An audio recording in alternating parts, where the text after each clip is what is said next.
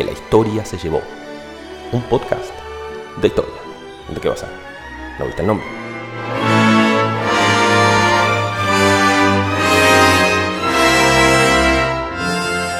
Hola amigues, bienvenidos al tercer capítulo de lo que la historia se llevó. Este podcast que hacemos Joaquín Méndez e Ignacio Caserli por nuestra propia intención, porque nunca nadie nos paró en la calle y nos dijo, che, ¿por qué no hacen un podcast de historia? ¿Qué haces, Ignacio? ¿Cómo te va?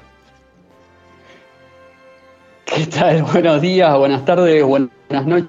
Yo no puedo confirmar que nadie me haya frenado en la calle, eh, nunca nadie me habló un podcast, pero sí esas cosas como dejar de robar, ¿no? Claro. Señor, se le cayó esto. A usted, Cosas que a uno le dicen más seguido en la calle. a usted nunca lo han parado en la calle, señor. Ese es el problema, señor, que estamos teniendo acá. Es un signo, igual para No mí, el hecho de, puedo- de- niego. Para mí, el hecho de que te crucen en la calle es un mérito que solamente se da por el hecho de repetir algo. Sea, porque a vos te pasa que te cruzan por la calle y te saludan cuando hace mucho tiempo te ven. Cuando sos un fresco que tenés 10 años, todavía nadie te vio lo suficiente como para saludarte en la calle. Por eso es algo que vos adquirís con los años, es como el gusto por el vino. Por ejemplo, sí, sí, no sé si es el mejor ejemplo, pero funciona, funciona a varios niveles. Y se añeja, se añeja. ¿Por qué decís que no? No quiero que me contradigas. No, no, no. Es verdad que se añeja, es verdad. Pero, pero bueno, no, te quiero discutir mucho porque si no esto va a terminar siendo una discusión. No vamos a ir nunca al tema, porque yo ya sé cómo funciona esto. Vamos a estar 15 minutos discutiendo este tema, que me encanta, pero no es el punto. Por ahí es lo que tenemos que hacer, es lo que digo yo. Solamente quiero dejar este interrogante picando. Ya tuvimos un capítulo de Sarajevo, ya tuvimos un capítulo de Haití y hoy nos toca volver a los Balcanes. Hoy vamos a hablar, pero en un nuevo formato, de Macedonia del Norte. Hoy tenemos que llamarla así. ¿O no, Ignacio? Avísame si me equivoco, ¿eh? Sí, sí, para, por ahí para hacerlo más, como, para que se entienda mejor, vamos a hablar un poco de justamente la disputa eh, territorial que se da en lo que sí con, como la zona de Macedonia en los Balcanes. Hay un país en el medio con, una disputa importante por su nombre y sus símbolos, pero hay varios países que se sienten dueños del territorio, vamos a decir. Sí, sí, hay- hay algo de, de una palabra que una expresión, porque no es una palabra, es más de una. Eh, Una expresión que está muy de moda hoy por hoy, que es apropiación cultural, y que con esta historia justo tiene bastante que ver. Eh, hay mucho, muchos ribetes, eh, hay muchas formas de contar esta historia, como en todas las historias. pero bueno, en esta en particular es un tema que genera quilombo. O sea, no, no, no hay video en YouTube en inglés de este tema que en la sección de comentarios no sea básicamente una guerra civil. Completamente, sí, sí, sí, completamente. Eh, un- una disputa que lleva muchísimos, muchísimos años y que de hecho se resolvió, entre comillas, podemos decir, ya lo vamos a contar a más detalle, hace nada. Por lo cual es como historia reciente, digamos, muy, muy reciente. Sí, sí, sí. Acá, acaba, de, acaba de entrar al preescolar. Esta historia está recién, está recién eh, tomando sus primeros coletazos. Es, es justito ahora que está pasando. Esto como cuando contamos Kosovo y decimos en el 99. Bueno, de esta historia que vamos a contar ahora, el 99 de Kosovo es el 2020. Así que, sin decir nada más, vamos a pasar con mi amigo, mi hermano radial, Ignacio Caserly, a hablarles de Macedonia del Norte.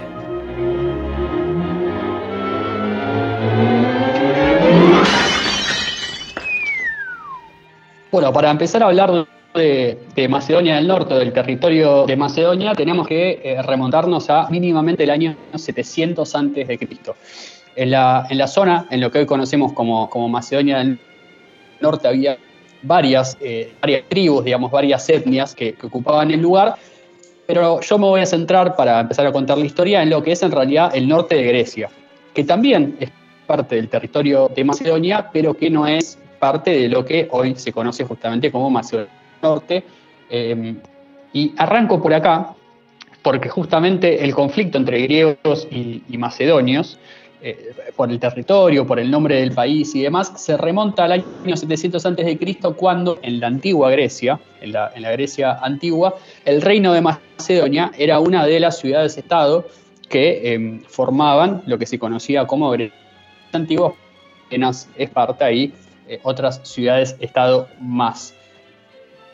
¿Por qué es importante arrancar por acá? Porque recién con el reinado de Filipo II, que se da alrededor de 159 a.C., este reino de Macedonia eh, toma in- influencia por encima de las demás ciudades-estado y empieza a ser tenida en cuenta militar políticamente.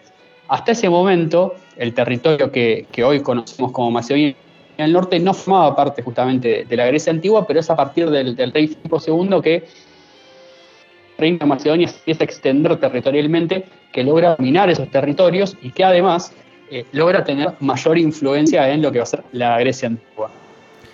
Yo, lo que quiero decir en este punto, que, está buenísimo el, hecho de agarrarlo justo con Filipo, porque va a ser un, protagonista como estelar de esta historia, pero lo que quería decir era que antes de eso, eh, digamos, Macedonia, lo que hoy es Skopje, que es la capital de Macedonia del Norte, era parte del reino de Dardania, que, era, que, es un pueblo que convivía con el reino de Macedonia, con el cual está diciendo Nacho, que luego fue conquistado, ¿no, Ignacio? Si yo no me estoy equivocando pero que era como otro mambo. Y ya vimos en la historia de Sarajevo que el tema de etnias y de dónde venís en esta zona es big deal. O sea, es súper importante. Si vos venís de los que. de los búlgaros, por ejemplo. Los búlgaros vienen del Volga, que si vos te fijás está en Rusia. Fueron migrando que llegaron ahí. De hecho, los gitanos, que tienen una gran influencia en todo lo que son los Balcanes, vinieron desde la India caminando, básicamente.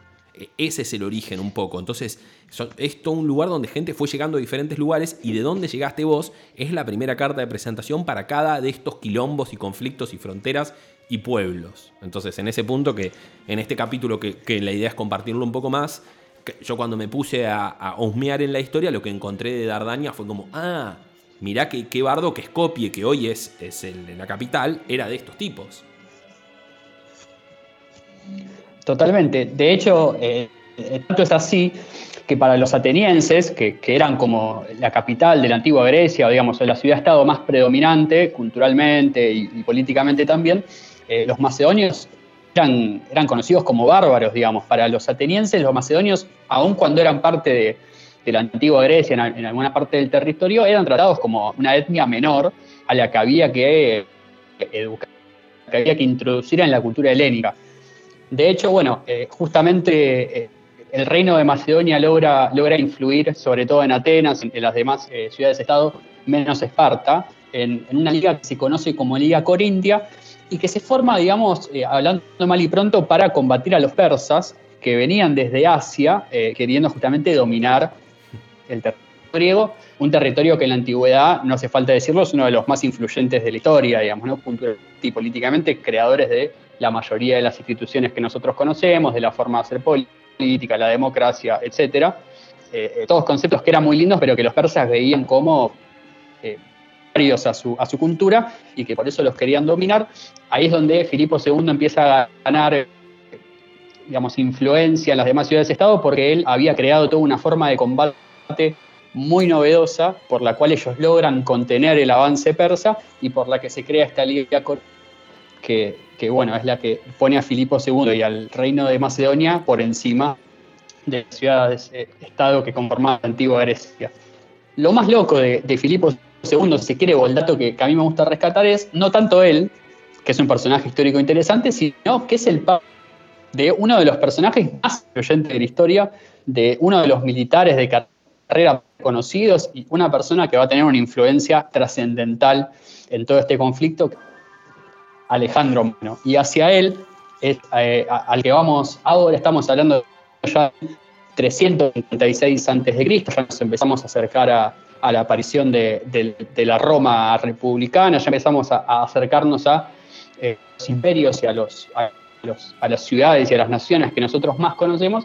Alejandro Magno, eh, que es quien continúa con las políticas de, de su padre Filipo II, que es quien logra vencer a los persas, justamente, quien, quien logra eh, contener definitivamente esa, esa amenaza permanente de los bárbaros asiáticos, y que es quien impone, digamos, el primero es eh, quien más logra eh, ampliar el territorio ¿sí? de lo que era el reino de Macedonia. Ya obviamente de reino pasa a ser un imperio. cuando Alejandro Magno logra vencer a los persas, además logra ampliar el territorio y de África. Perdón, estamos hablando de Egipto y de Nacho, me, meto un toque. En esto que decías que, está bueno de antes de la Liga Helénica, Alejandro iba como líder de Macedonia dentro y, configurado dentro de, también de esa Liga Helénica, con una imagen predominante y controlándola y todo, y, que Macedonia tenía eh, la, posta en ese momento, en ese contexto de la Liga Helénica, vale. Pero era en ese contexto que también lo hacía. O sea, él iba un poco en representación de esta cultura helénica que en un momento resaltabas como el, la cuna de la cultura y la filosofía. Eh, no nos olvidemos que Alejandro, Aristóteles le dio clases a Alejandro, no fue que lo, enseñó a alguien que, del cual nunca escuchamos nombrar. no, fue un señor que tiene un poco de notoriedad. Exactamente. Exactamente. De hecho, eh, bueno, cuando Alejandro Magno logra dominar estos territorios, Egipto, eh, la parte del norte de África, incluso llega a la India, digamos, ¿no? pasando por la Mesopotamia, que era el territorio justamente de los persas, eh, lo que hasta el momento fue el imperio más grande del mundo, conocido por lo menos en, esos años, estamos hablando, insisto, del 1500 a.C., eh, lo que hace Alejandro Magno es imponer la cultura macedonia, que existía, digamos, y que, ah, porque justamente de ahí venía su padre y de, ahí venía su descendencia, sino, como bien decís vos, imponer la cultura griega, imponer el latín como el idioma oficial, digamos, un, un tipo Alejandro Magno que por las clases que le había dado Aristóteles y por él haber sido criado, y esto es un dato importante porque tanto Filipo como él habían nacido en, la Macedonia griega, ¿sí? y no en la, en la que hoy es la actual Macedonia del Norte, que es un territorio que ellos eh, conquistan, él lleva adelante toda una, una culturización griega de, de, todo el territorio en algo que se conoce justamente como periodo helénico, que no es tanto una imposición de la cultura griega, sino un mixtaje muy, muy interesante y que después se sostiene entre la cultura oriental, ¿sí? la cultura de la Mesopotamia, la cultura de la India, con la cultura griega, obviamente con algunos predominios griegos en cuanto a eh, la edificación y en cuanto al idioma, pero que no era, digamos, una invasión que buscaba terminar con todo lo que se conocía en los territorios dominados, sino tomar algunas cuestiones que, les parecían interesantes o que podían enriquecer en común de los griegos. Total, solamente quiero hacer una ratas en vivo que en el fragor de la batalla tiraste que eh, Alejandro expandía el latín. Digamos, el latín fue algo que vino posteriori.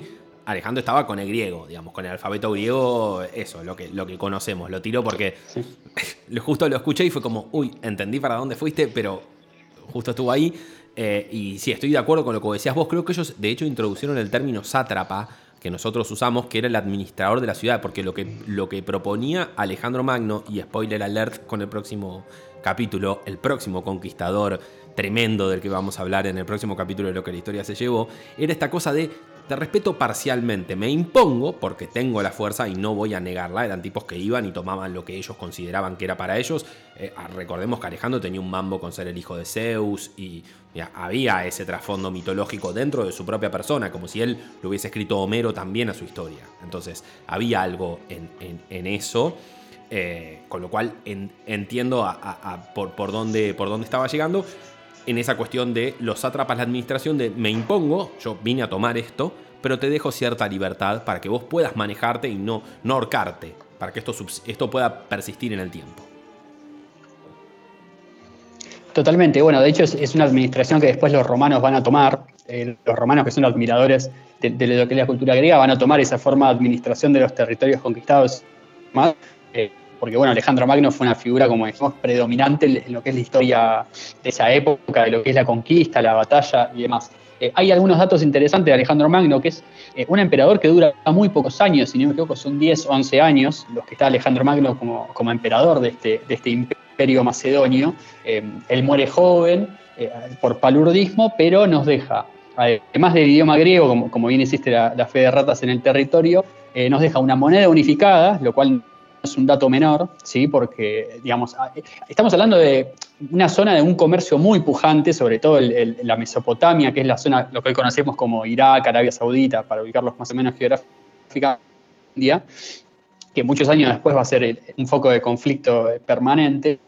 Eh, y además nos deja unas 70 ciudades fundadas, a imagen y semejanza de, lo que eran las ciudades griegas, todas llamadas Alejandría. Y este dato lo traigo porque Alejandría es una ciudad que después en, en, en muchas mitologías y en algunas religiones incluso va a ser un punto importante, eh, y viene la ciudad de, eh, este periodo de, Alejandro Magno, de esta, este, de, esta, expansión del imperio macedonio y de, eh, justamente una culturización helénica, esta, esta cuestión de llevar lo griego hacia otros, otros territorios. Sé que estamos yendo a un lugar, pero quiero hacer solamente una aclaración que me conflictuó en todo el proceso de averiguación y de investigación de este tema. Es ¿Le vamos a decir macedonios o le vamos a decir macedónicos? porque yo no lo tengo claro. ¿Cómo tomaste vos la decisión? ¿Cuál es el término correcto? ¿Es macedonio? ¿Qué dice la RAE? ¿Cuál es el gentilicio? La, la verdad, no te voy a mentir. Primero, esto es un statement que yo voy hacia acá. Yo a la RAE no le creo nada y no importa lo que es. Para la RAE la palabra bondi no existe. Para mí la RAE no es una, que me pueda decir a mí cómo se usan las palabras. No esperaba esta editorial, pero te eh, en cuanto al gentilicio del país, sinceramente no, lo tengo del todo claro. Eh, yo le digo macedonio por haberlo leído así en algunos textos y, en algunas páginas, pero, pero si querés le decimos macedónico, podemos llegar a un acuerdo. No, no, no, es que lo acabo de googlear porque era una. Hoy por hoy, en 2020, tener este tipo de dudas es casi una falta de respeto a la internet y lo acabo de googlear y es macedonio. O sea que tuviste razón. Yo eh, desde ya y en este insight pequeño que hice, pido disculpas porque si en otro momento yo le digo macedónico, quiero avisar a estos dos minutos del podcast que yo tengo inconvenientes con este término. Dicho esto, Ignacio, prosiga, por favor. Fantástico. Eh, bueno, hablábamos de, Alejandro Magno, de la muerte temprana. Eh, acá no, no, me quiero extender demasiado porque, digamos, es un periodo que si bien es interesantísimo y muy rico en historia, no tiene tanto que ver con el conflicto de, la zona de, la Macedonia histórica. Eh, cuando muere mm, Alejandro Magno, cuando el imperio romano empieza a expandirse, el imperio romano que arranca en la, península itálica se extiende hasta, Asia justamente, aun cuando no llega hasta la India, sí llega hasta lo que hoy era, hasta lo que hoy es Macedonia y hasta lo que es la, Mesopotamia asiática. Eh, el imperio romano se divide en un momento entre Occidente con capital en Roma y Oriente, lo que se va a conocer después como Imperio Bizantino, con, capital en Constantinopla. Eh, y, bueno, cuando ya, eh, digamos, centrados en, lo que es esta, eh, digamos, los, siglos después de Cristo y cuando ya se ha avanzado mucho en el tiempo, los romanos de Oriente terminan cayendo y los turcos otomanos terminan tomando este territorio que conocemos como Macedonia a, los escuchantes de lo que la historia se llevó, esta introducción de cómo Constantinopla terminó siendo la Estambul y la capital del Imperio Otomano, ya lo repasamos un poco y sabemos que eh, no fue una incursión menor en esta parte de Europa, porque recordemos que en esa ruta que dice Nacho, que pasaba por China, pasaba por Irán, entraba por Turquía o por Siria y cruzaba para Europa, los Balcanes eran un lugar importantísimo y además tengo que decir que de hecho la ruta balcánica que une Estambul con Berlín es una de las rutas más transitadas de Europa por mercadería. Esa ruta nunca para y con el hecho del coronavirus, por ejemplo, hubo quilombo con que esa ruta tenía que ser operativa de lo fundamental y estratégica que es en el mundo. Entendamos que el conflicto de Siria se da por lo estratégico que es el caño que tienen los sirios abajo que va para Europa. O sea, Europa es un bebé que hay que alimentarlo, hay que tirarle eh, alimento balanceado para que pueda seguir funcionando. Bueno, parte de esas rutas pasan por estos lugares de los que estamos hablando hoy. Totalmente. De hecho, bueno, si, les interesa la, política internacional o, lo que está pasando hoy por hoy, les tiro solo el dato. Hoy China eh, está muy metido en lo que es Medio Oriente por lo que llaman la nueva ruta de la seda, haciendo referencia justamente a la ruta de la seda original, que es lo que, que vos estabas diciendo, que es nada, bueno, toda una política internacional en busca de generar nuevos vínculos comerciales en, esa zona y por eso eh, todo lo que leemos todos los días. Eh, hablábamos de la llegada de los turcos otomanos a la, región, pero es bueno decir que en el medio de toda esta cuestión es cuando los búlgaros, lo que conocemos como búlgaros, aparecen en la zona también. Y es cuando eh, la, digamos, la etnia helénica o la etnia griega, que era la predominante en la zona, empieza a mezclarse con la etnia búlgara, que esto después también va a traer problemas a la hora de que los macedonios del norte se definan de si son, son digamos, descendientes de los búlgaros, son descendientes eslavos, son descendientes helénicos, griegos. Bueno, hay una amalgama que se da en ese momento que es, imposible de definir. ¿No, ¿No te flashea que esas cosas de que los búlgaros vienen del Volga, de Rusia, del medio de la nada, y de repente caen en los Balcanes y olis, acá nos ponemos, plantamos, vamos a arrancar una ciudad y arrancamos un país que después lo vamos a llamar Bulgaria hoy, que va a tener un presidente, que va a tener un senado, eh, que es parte de la Unión Europea. O sea, qué flash. ¿Entendés que son unos chabones? ¿Cuántas familias pueden ser, Nacho, que se pueden movilizar desde Rusia hasta Bulgaria caminando, boludo? Es una locura. Totalmente. Sí, sí, sí, totalmente. Bueno, lo, más loco de todo es que los búlgaros, digamos, no llegan solo por una cuestión de, ah, hola, dominamos el territorio, sino que, por ejemplo, imponen la religión cristiana el territorio, algo que obviamente no existía hasta ese momento. Si bien sí con Roma, la Roma oriental era, era cristiana, ya para ese momento Constantinopla era una capital importante de la religión, Macedonia no se había convertido al cristianismo como zona, sino hasta la llegada de los búlgaros con el zar Boris I, que es el, el zar, el emperador búlgaro que introduce el, cristianismo. Nada, es un dato que tiro como para también entender lo complejo del cristianismo y el crisol cultural que estamos viendo que se forma. Y además que, ya le llega a partir de la división de, eh, ya le llega un, le llega lo ortodoxo de, la cuestión de Cristo, o sea, no, tienen la iglesia, la, apostólica romana, e, esa no, ya, ya no cabe más en esa zona. Entonces por eso la capital religiosa, por ejemplo, está en Grecia no está en el Vaticano y, por eso tienen tantos vínculos fuertes con los rusos, porque es el mismo tipo de fe cristiana, o sea, creen en Cristo, eh, eh, la Biblia que leen es la misma, pero la interpretación y las instituciones son otras y las iglesias, inclusive arquitectónicamente, son completamente diferentes. Completamente, sí, sí, sí, sí, completamente. Eh, bueno, en el medio de, la llegada de, los otomanos, el, territorio pasa por manos bizantinas, pasa por manos pasa por manos serbias también, que es otra etnia que también está metida, que lo hemos hablado en, lo que es el conflicto de Sarajevo, que está justamente en esa zona, eh, pero en 1453 es cuando los otomanos se terminan de la zona y a todo ese territorio que ellos dominaban lo pasan a llamar Rumería, que este es un dato que me parece fascinante. Rumelía obviamente después se va a convertir en Rumania, que es uno de los estados que está eh, eh, también en la zona, pero eh, Rumelía en, el turco quiere decir tierra de romanos. Es decir, que justamente los, los turcos otomanos ya veían la influencia romana, que anteriormente había sido influencia griega, en este territorio. Y este también es un dato a tener en cuenta para después la, la discusión étnica de, bueno, de dónde vienen, ¿no? quiénes son, ¿Cuál es el territorio que implicaba cada nación? Bueno, acá los, turcos otomanos están dando una pista de que la influencia romana, es decir, la influencia griega por añadidura, es eh, fundamental. La provincia de Rumería eh, no va a durar muchos años, bueno, en realidad va a durar cinco siglos, sí, pero históricamente no es tanto tiempo, si entiendan a, dónde quiero llegar. Pero pará, eh, porque cinco siglos también es un montón. O sea, sos recontra selectivo. En esta franja de tiempo, es un montón, porque es entre 1400 y 1800, me está diciendo. Pasó de todo. Descubrieron América en ese interín. España se convirtió en una potencia. O sea, pasa justo acá. Es cierto, es cierto. Esa fracción de tiempo es un montón de data. Es cierto. Pasan, pasan muchas cosas en, el continente, no pasan tantas cosas en la zona, que es una zona que, pasa a quedar como un poco relegada históricamente, justamente por, la, por el avance occidental de Europa, ¿sí? el imperio el imperio justamente español, franceses, ingleses, etc. Pero bueno, sí es verdad que, históricamente pasa muchas. En 1867 em, la provincia de Rumería se empieza a romper y empiezan a convertirse en, pequeñas provincias y lo que hoy conocemos como Macedonia eh, pasa a llamarse Manastir eh, y bueno, va a seguir así hasta, eh, hasta que termine el dominio otomano en la zona.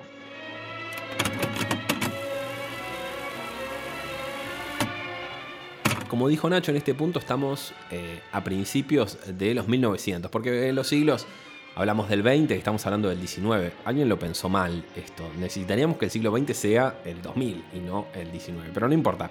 Vamos a hacer como que nada pasó y vamos a decir, eh, sí, eh, el siglo 20 y estamos hablando de principios de 1900. Hay una primera agrupación que nuclea macedonios búlgaros y que organizan un levantamiento en una ciudad que se llama Linden contra los otomanos, que aunque los otomanos la sofocan, es recordada inclusive en el himno de lo que hoy conocemos como Macedonia del Norte y también cuenta con su feriado propio, lo cual le confiere dato de eh, piedra fundacional de la República. Porque si sos feriado, te lo ganaste en buena ley. En ese contexto, eh, perdón, perdón, perdón, perdón, ahí te veo que... No, no, quería sumar nada más el detalle, digo que atención a este dato, porque después cuando los griegos empiecen a discutir con los macedonios con respecto a quién es el dueño, digamos, entre comillas, de la palabra macedonio, eh, norte justamente se van a agarrar de esto de, che, mira, pero nosotros reivindicamos la cultura búlgara también, digamos, ¿no? O sea, nos, un poco nos hacemos eh, los, los que miramos por otro lado cuando vemos nuestra herencia griega y nosotros aceptamos que hay otras herencias en el medio, digo, y no es un detalle menor, porque étnicamente es toda una discusión. No, de, hecho, viste que también tienen ese mambo de, pero bueno, pero los eslavos en qué año vinieron, en qué año estaban los griegos, o sea, la discusión llegó a ese término. ¿Cuándo llegaron los primeros eslavos? Porque está claro que étnicamente son eslavos los, macedónicos del los macedonios del norte. Eh, y no son helénicos. Vos ves, vas a Grecia y vas a, Macedonia y cambia un poco el biotipo del común de la gente. Pero bueno, eh, es una historia intrincada de por sí. Yo lo que estaba llegando es, venimos con este, con este coletazo que venía diciendo Nacho, 1912-1913, arrancan las guerras balcánicas. Y son en plural porque la primera es Grecia, Bulgaria y Serbia contra los otomanos. Onda, esto nos tiene la bola llena, vamos a avanzar. Listo. se ponen los tres de acuerdo, pero al mismo tiempo Serbia y Grecia veían que Bulgaria tenía unas segundas intenciones. Entonces, Serbia y Grecia firman un acuerdo de si te ataca Bulgaria, vos bancame. Y e, eso fue un poco el, el acuerdo que tuvieron. Bulgaria tenía la estrategia de avanzar hasta Tesalónica, hoy Grecia, Macedonia, obviamente, ya ni, no Macedonia del Norte, Macedonia plena. Ya adentro estaba Pelas, que es la ciudad donde nació Alejandro Magno, que decía Nacho en el medio. O sea, Bulgaria tenía el ejército más grande, y cuando digo más grande, digo tres veces más grande que los ejércitos de al lado. Como que Bulgaria tenía 600.000 soldados y los otros países cada uno aportaba más o menos 120.000. Entre todos te oponías a un palo en un momento que las guerras eran todavía por cantidad, por el tipo de armamento que había.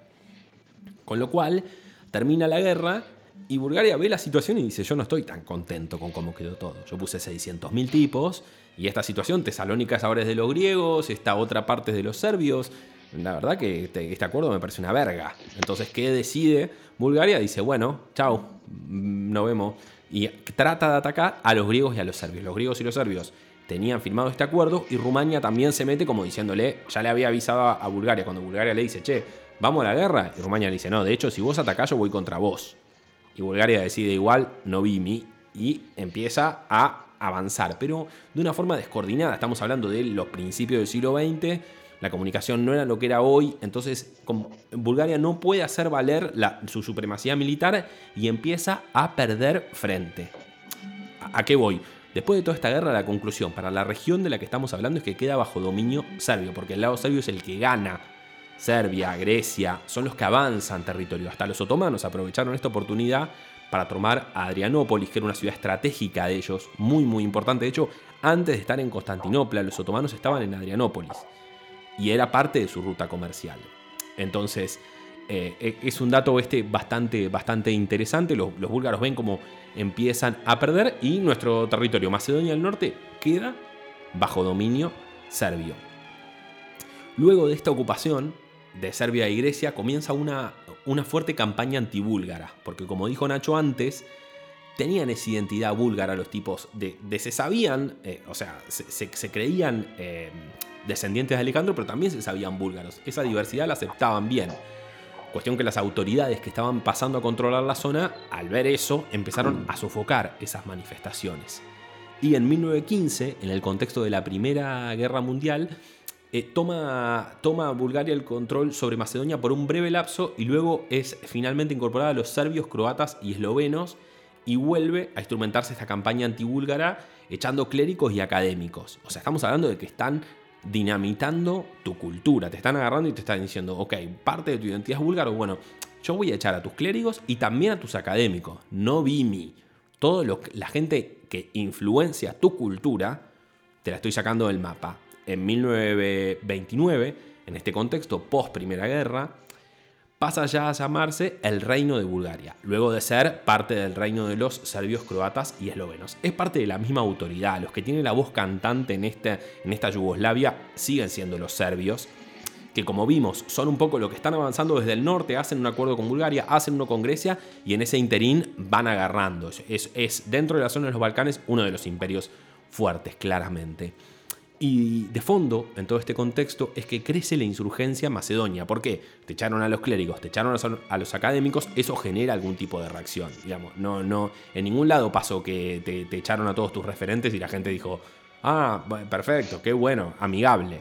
Entonces comienza el IMRO, que es por sus siglas en inglés de eh, Asociación Revolucionaria de Macedonia y que de hecho asesinó a Alexander I de Yugoslavia. O sea, a uno de, los reyes de este reino lo mataron los propios macedonios en resistencia. Para que entendamos, estamos hablando de identidad cultural, de etnia, de herencia. Bueno, acá vemos cómo cuando los sofocaban los tipos seguían teniendo esas ínfulas de nosotros queremos ir por la nuestra. Cuestión que en la Segunda Guerra, Yugoslavia es ocupada por las potencias de 1941 a 1945 dividido entre Albania, que estaba ocupada por Italia, y Bulgaria, que otra vez estaba más alineada y cuando podía y veía que se le presentaba la oportunidad, avanzaba un poco por los países que lo circundaban. Tema muy importante de los Balcanes que no dijimos en el capítulo de Sarajevo. Todos los países de los Balcanes tienen una versión del mapa que se llama Greater Albania y Greater Serbia, que son las manifestaciones máximas que tuvo ese país o que ellos creen que pueden reclamar. Todos los países, casi todos lo tienen. E, es algo que te llama la atención porque nosotros no tenemos un mapa de Argentina y una Argentina más grande. No, tenés nuestro reclamo, si querés, es Malvinas, porque está pegado. Pero no es que tenés hoy por hoy dos fronteras dibujadas con Chile. Y allá sí, y hay material sobre eso. Bueno, cuestión, estamos en la Segunda Guerra, el reino de Yugoslavia, ya dijimos, dividido entre Albania, Bulgaria, Cuestión que en 1943 Tito ordena el establecimiento de un partido comunista en Macedonia. Ya dijimos que la resistencia de Tito fue propia, que los rusos luego se sumaron, pero que Rusia no tuvo que venir a aprender la, antorcha olímpica, digamos. Tito ya estaba eh, ahí agitándola. Cuestión que ese partido comunista reconoce a la nación de Macedonia como una entidad independiente. Y ahí es donde ya empieza a entrar Macedonia como cuestión independiente. Estamos hablando de 1943 ya la reconoce Tito. ¿Qué pasa? Ese movimiento ayuda mucho a la resistencia y tiene una repercusión muy positiva en la percepción de la gente que vive en lo que hoy es Macedonia del Norte de lo que fue Yugoslavia.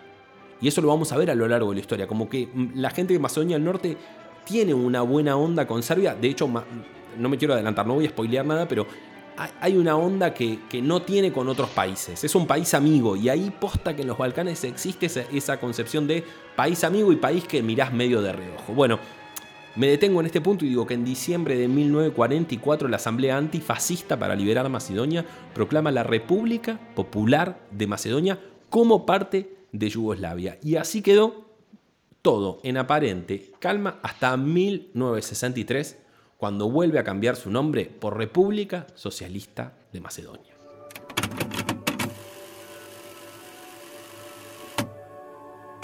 Nos quedamos entonces en eh, justamente el cambio de nombre la República Socialista de Macedonia y a ustedes que nos están escuchando quizá pensarán, bueno, una cuestión menor, si bien siempre es importante para una nación tener un nombre propio, ¿no? porque es lo que nos da identidad, una cuestión menor porque cuántos países han elegido hombre y no ha habido mayores inconvenientes. Bueno, lamento informarles que eh, la elección para nada caprichosa de la palabra Macedonia y del gentilicio macedonio es lo que va a empezar con los problemas con su vecino país, Grecia. ¿Por qué?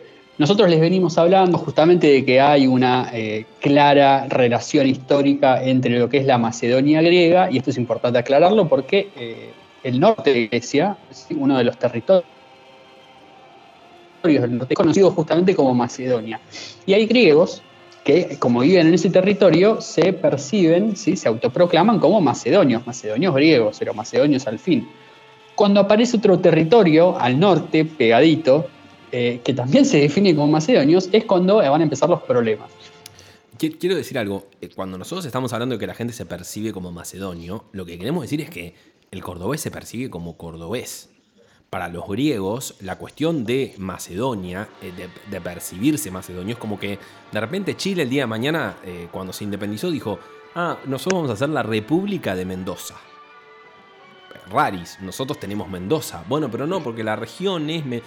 que se entienda que, lo estoy poniendo en un término burdo porque eh, estamos hablando de otras fronteras con otra flexibilidad, con otro tipo de control, otro tipo de invasiones cruzadas. O sea, no, no lo quiero traspolar, pero cuando, cuando estamos hablando de nombres que nos parecen tan ajenos, a veces pasarlo a lo doméstico es como, ah, ok, es un, flash lo que me está diciendo.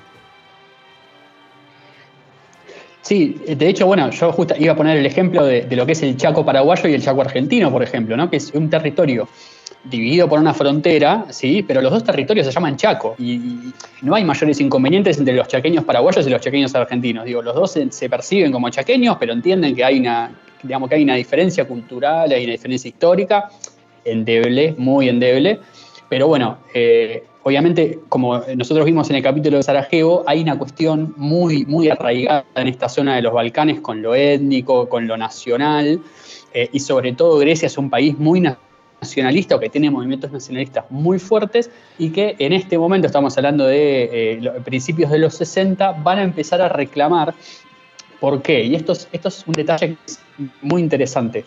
Los griegos entienden que cuando la República Socialista de Macedonia elige ese nombre, está queriendo eh, reclamar eh, dominio sobre el territorio griego macedónico. Es decir, lo que los griegos entienden es que esta, república naciente o esta nación naciente, al elegir ese nombre, no lo está haciendo desinteresadamente porque es, el mismo, porque es la misma zona, sino que están buscando como fin último robarles el norte de su territorio y autoproclamarlo como eh, macedónico lo cual no es un detalle menor. No, y, quiero, y quiero decir algo además, que estamos hablando en 1963, en el, momento que se proclama la República Socialista de Macedonia, entendamos contexto Guerra Fría, o sea, las relaciones entre los países, las agrupaciones, era todo un river boca constante. Entonces, cuando hablamos de la, indignación, Macedonia todavía era parte de Yugoslavia, o sea, la indignación estaba en un nivel que luego vamos a ir viendo que en este conflicto va a seguir escalando. Pero solamente quería poner el contexto de 63 pleno quilombo, en unos años iba a explotar Vietnam, o sea, eh, eh, la cosa estaba picada fuerte. Totalmente, bueno, eh, tal es así que los griegos principalmente, pero también los búlgaros, y este no es un detalle menor, empiezan a mostrar sus reticencias con que desde Skopje, yo esto también lo voy a aclarar, la capital de, Macedonia del Norte yo le digo Skopje, no sé, si, no sé cómo se pronuncia, yo tengo la manera pero es la manera más fácil que tengo para decirlo. Porque yo tengo una, cuestión muy, muy snob, hermosa, igual me voy a hacer cargo, que yo estuve en ese lugar, y se llama Skopje. El tema es cómo se escribe, se puede escribir con I o se puede escribir con J, pero la forma de decirse es la misma y es Skopje dicho por ellos mismos. O sea que eso, Luz Verde, ese dato lo tengo preciso de origen, Skopje. Fantástico. Entonces, bueno, eh, desde Skopje, eh, la, capital de lo que hoy es Macedonia del Norte, pero que en ese momento ya era una ciudad obviamente importante, eh, la, ciudad principal de esa nación, empiezan con toda una campaña, y esto es muy loco, porque empiezan con toda una campaña de desligar la historia de ese territorio de la historia griega. O sea, ¿qué empiezan a decir ellos? No, nosotros con los griegos nada que ver. Acá los griegos no estuvieron nunca, no tuvieron influencia, no existieron. Acá la gente no le importan los griegos, no nada griego acá, o sea, olvídate, no tenemos nada que ver. Un poco, obviamente, para, desligarse de estas acusaciones griegas, pero también como para empezar a generar un sentimiento nacional propio y que los griegos no vengan con estos reclamos de eh, los macedonios somos los griegos y no ustedes, ¿no? Que es un poco la discusión que se estaba dando. Y además, étnicamente, si volvemos a esta cuestión que, que los Balcanes tiene peso, son recontra búlgaros los macedonios. O sea, escriben en cirílico. De hecho, uno de los, de, los tipos que impuso el cirílico, los macedonios dicen, sí, es nuestro este, este champion, ¿eh? es nuestro. Los búlgaros tienen una opinión diferente y de hecho, dentro, adelante de su biblioteca eh, nacional en Sofía, capital de Bulgaria, tienen un monumento a los dos inventores del cirílico y se ofenden un montón si le decís, ah, eh, acá hablan en ruso.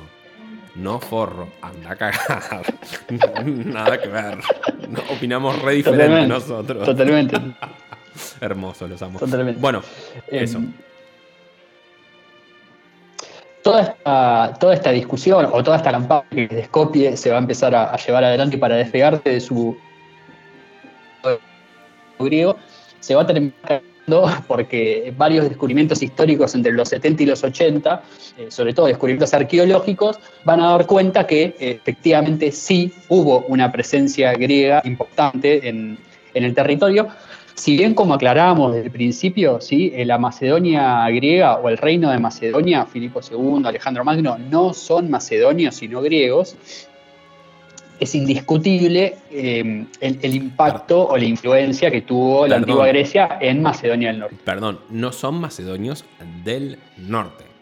Eh, ese mundo es exacto, el, como justo por eso te me, animé a tirarme a la pileta porque fue como para para porque ahí si lo escucha alguien que entiende español y es de la zona no va a decir no incorrecto estamos hablando justamente por eso el nombre moderno de este estado es Macedonia del Norte. Estamos hablando de una región, es como hablar de la Mesopotamia, pero justo da, da la casualidad que hay alguien, un estado de esta región que podría haber sido la Mesopotamia, que decidió llamarse Mesopotamia. Entonces, vale, está eh, la Mesopotamia no es solamente como tampoco pasa en Argentina. La Mesopotamia no es solamente Argentina, también es paraguaya, en esto que decías de los guaraníes y también los guaraníes en la influencia en la cultura paraguaya, en la cultura del sur de Brasil. Entonces, nada es la frontera tan derecha. Cuando las fronteras son derechas es porque las potencias se mandaron cagadas, como en África, que es el continente que más fronteras eh, en 90 grados tiene. Ningún otro tiene líneas rectas dentro de su territorio. El único continente que lo tiene es África. Bueno, eh, eso quiero decir. Sí, sí, sí, no, muy bien aclarado porque es verdad, es verdad, hay que siempre hay que aclarar y justamente este es el fondo del conflicto cuando justamente lo que los griegos no querían es esto que estoy haciendo, que es que cuando nosotros hablamos de macedonios, la gente entendiera que hablábamos de macedonios del norte y no de macedonios griegos o búlgaros. digamos, ese es el fondo del conflicto. Que uno quizá lo escucha y dice, bueno, pero qué delicadez, digamos, ¿no? Qué, qué, qué detalle, pero no, entendamos que culturalmente y étnicamente hay una diferencia enorme, son pueblos distintos y hay un orgullo nacional de decir los macedonios somos nosotros o los macedonios son ellos, digamos, es una disputa a muerte. En el medio, em, sí, decime. Me quiero volver a meter, perdón. Es que estamos hablando de territorios muy pequeños y, en eso de Macedonia, el territorio también forma parte, y spoiler alert, lo vamos a ver más adelante. O sea, el territorio eh, Macedonia, la elección de Macedonia no es inocente. Y la resistencia de, de, que no elijan el nombre de Macedonia tampoco lo es. Nada. En esta historia es eh, de gente inocente que fue viendo qué pasaba. El poder y la geografía y los recursos están involucrados en todo momento. Naciones chicas, algunas sin acceso al mar. Entonces, Estamos hablando de que donde poseer cierto territorio o no es una ventaja estratégica frente a vecinos con los cuales tenés etnias, religiones y cuestiones históricas que te separan. Nada es menor en toda esta historia. Exactamente, sí. Lo que quería contar es, es, un detalle, digamos, una historia que, le da un poco de color. Eh, yo la, voy a atar desde un punto que es la siguiente. Em, hay un terremoto que se da en Skopje, eh, justamente eh, por estos años, si no me equivoco, es en, 1963, justamente. que bueno, es, es, un terremoto de, 6.9 en la escala Richter, es decir, es un terremoto fuerte que hace estragos en, lo que hoy es la capital. Esto fue en, lo que es la madrugada del, 26 de julio. Y yo lo traigo por lo siguiente, digamos, no tanto por el hecho en sí, que obviamente es trágico y, que cruza un poco la historia de, la nación macedonia del norte, sino porque en ese momento, cuando se da el terremoto, muchas naciones van a la ONU, a la Asamblea General, y le piden ayuda humanitaria para, eh, para esta nación. Y obviamente acceden y hay como toda una, cuestión internacional de ayudar a, a, esta nación y demás, que uno diría, bueno, qué bello, ¿no? la humanidad unida para ayudar a la gente, pero son naciones que después, al momento de la discusión que Grecia va a llevar adelante, no le van a dar la mano a Macedonia del Norte, digamos que por un lado se, solidarizan y, ayudan económicamente a la, reconstrucción de, la ciudad, pero que por otro lado en geopolítica, cuando Grecia se mete en el medio, que no es una nación más y que no es un país más, van a empezar a bloquear su entrada en la OTAN, van a bloquear su entrada en las Naciones Unidas, digamos, van a empezar a jugar políticamente con, por un lado te ayudo, por el otro te corro la mano. Además entendamos que para Grecia también es una situación rara porque Grecia tiene una, alianza estratégica con Serbia. Dentro de los Balcanes hay mucha gente que se lleva para el orto. Los griegos y los serbios, mejores amigos. Y yo estuve ahí y lo escuché. Entonces, eh, me consta que dos pueblos hermanos. Entonces, en ese contexto también para Grecia oponerse a Macedonia como parte integrante de Yugoslavia también tenía un peso específico. Entonces, también entiendo que estaba medio atado de pies y manos porque un poco te quiero cagar a trompadas y otro poco eh, te tengo que respetar porque sos mi aliado histórico en esta situación. Sí, sí, completamente. Bueno, sin ir más lejos incluso, eh, esto es algo que también lo vamos a hablar más adelante, pero las relaciones comerciales entre Macedonia del Norte y Grecia son buenísimas, digamos. Son, dos países hoy por hoy que, están ahí, que negocian, que, que, tienen un trato permanente, digamos, más allá de la discusión que tuvieron por el nombre, por el himno, por la bandera, digamos, no, son dos países que se han mirado con recelo y no han negociado, por ejemplo, digamos. No tienen otra escapatoria igual, digamos, ¿no? Eh, podrían, digamos, vos tenés dos opciones con, estos casos. O planteás una guerra, digamos, si vas a la guerra para ver quién gana el territorio o, quién gana el derecho a, a nombrarte más, o tenés relaciones económicas por un lado, mientras tenés disputas eh, geopolíticas por otro, digamos. Y Grecia y Macedonia del Norte han elegido esta segunda, que es un poco más inteligente, si quieres.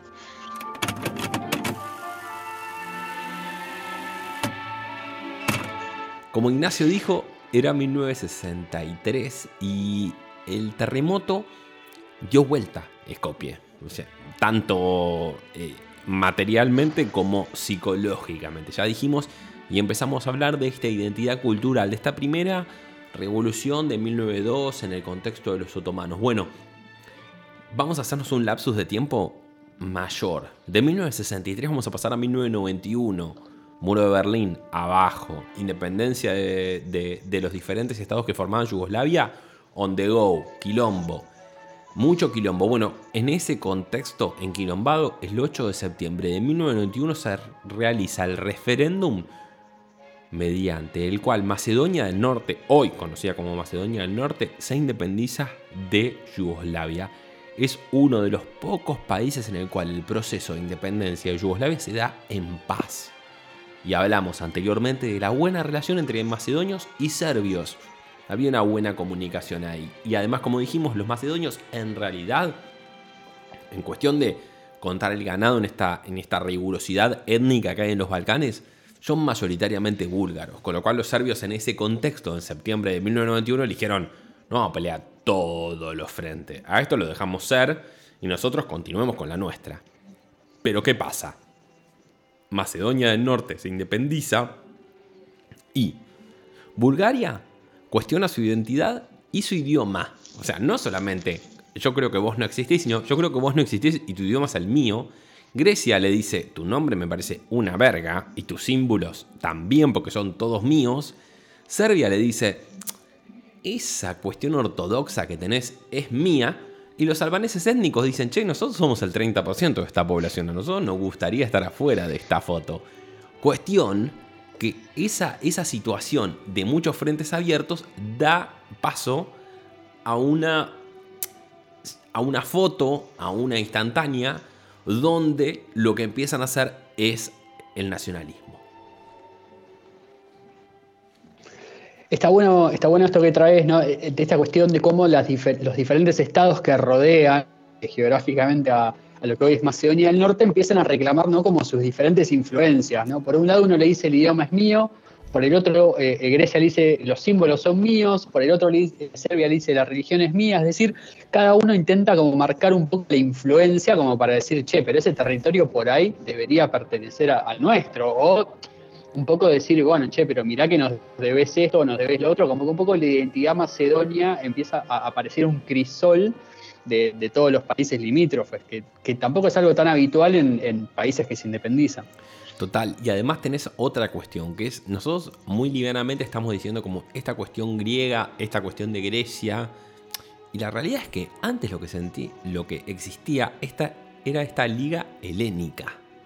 El Estado de Grecia es algo moderno, que pasa después del control con los otomanos, es algo medianamente reciente inclusive. El nombre Grecia, a eso me refiero. Es cuando nosotros hablamos de cultura griega, en realidad estamos hablando de un montón de uniones de ciudades-estados, como pasa también en Italia, que es otro lugar que en el, renacentismo tenemos un montón de identidades más agarradas a una cuestión de ciudad y luego las traspolamos a un estado, pero que es una cuestión intrínseca y la verdad que estamos cometiendo alguna arbitrariedad al decirle griego a algo que cuando todavía el nombre griego no estaba ni, ni sobre el tapete. Bueno, como decía, y como dijo Nacho, cada, cada país de los limítrofes tuvo algo para decir al respecto de este nuevo Estado que en 1991 dijo, che, yo me, me separo de Yugoslavia. En paz, Serbia dijo, todo bien a cero, pero la religión es media mía.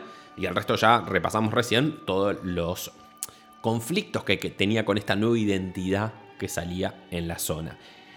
La cuestión, como dijimos antes, es que ah, como respuesta a esto emerge un nacionalismo muy fuerte y una teoría que es fundamental y que es muy central en este momento y que tiene que ver con mucho de lo que venimos hablando en este capítulo, que es la antiquización. ¿Qué es esto? Es el relato histórico construido desde el Partido Nacionalista BMRO-DPMN Disculpen, si les gustarían otras siglas, yo les mando un besi, pero esto es Macedonia, es cirílico y ahí tenés las siglas. BMRO, DPMN. No Vimi, recontra en Disney. Bueno, cuestión que desde ese lugar eh, central que tenía en la política del país, por esta cuestión de que todo el mundo estaba cuestionando su identidad y el propio país cerró filas para fortalecerla, emerge esta teoría que es básicamente vincular a la Macedonia del Norte actual con la Macedonia antigua de Alejandro. Entonces, ¿qué pasa con eso? Se empiezan a cambiar inclusive textos de historia. El texto de Macedonia que estudiaban, para que se den una idea, en el colegio, y que era de la Macedonia antigua, ocupaba 10 eh, páginas en el libro, ahora, mediante este proceso de antiquización de la historia, ocupaba 200 páginas. Entonces, Filipo, Alejandro, todo, todo adentro, todo era Macedonia.